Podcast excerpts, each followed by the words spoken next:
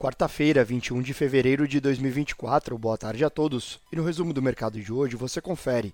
O Ibovespa encerrou cotado em 130.031 pontos, em alta de 0,09%. Em dia de agenda esvaziada, o ambiente doméstico foi influenciado pelos mercados internacionais, principalmente após a ata divulgada pelo Fed. Na sessão de hoje, as ações da VEG avançaram 6,89% após anunciar os resultados do quarto trimestre de 2023 e também dividendo complementar com valor líquido de aproximadamente 29 centavos por ação ordinária. A referência para o pagamento será a base acionária de 23 de fevereiro. As ações preferenciais da Gerdau avançaram 2,06% após balanço e apesar do segundo tombo consecutivo do preço do minério de ferro em Dalian na China. O dólar à vista às 17 horas estava cotado em R$ 4,93, em alta de 0,14%.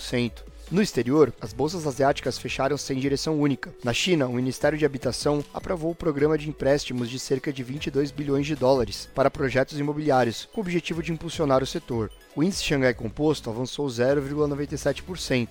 Na virada do dia, o Japão divulga dados setoriais prévios de fevereiro, enquanto na Coreia do Sul teremos decisão de política monetária. O índice Nikkei recuou 0,28%. As bolsas europeias fecharam majoritariamente em alta. A prévia do índice de confiança do consumidor em fevereiro subiu para menos 15,5, acima da expectativa, o dirigente do Banco Central inglês, Swat Dingra, afirmou que apesar da elevada inflação de serviços, há espaço para cortar juros e que manter o aperto monetário por tempo elevado pode levar o Reino Unido a um pouso forçado da economia e queda do padrão de vida. Em Paris, as ações do Carrefour subiram 4,74% após o grupo superar as expectativas de lucro no quarto trimestre de 2023. Além disso, o grupo anunciou o programa de recompra de ações. O índice do Stock 600 recuou 0,17%. As bolsas americanas operaram a maior parte do pregão em baixa, mas fecharam mistas após a ata do FONC mostrar dirigentes mais preocupados em não cortar os juros muito cedo do que cortar tarde demais, elevando assim as chances de um afrouxamento mais tardio. O rendimento do Treasury de 10 anos avançou novamente ao maior nível desde novembro, com a maior parte dos investidores precificando cortes a partir de junho. Ainda hoje, após o fechamento do mercado, temos a divulgação do balanço da Nvidia, referente ao quarto trimestre de 2023. O Nasdaq recuou 0,32%, o S&P avançou 0,13% e o Dow Jones ganhou 0,12%. Somos do time de estratégia de investimentos do Banco do Brasil e diariamente estaremos aqui para passarmos o resumo do mercado. Uma ótima noite a todos.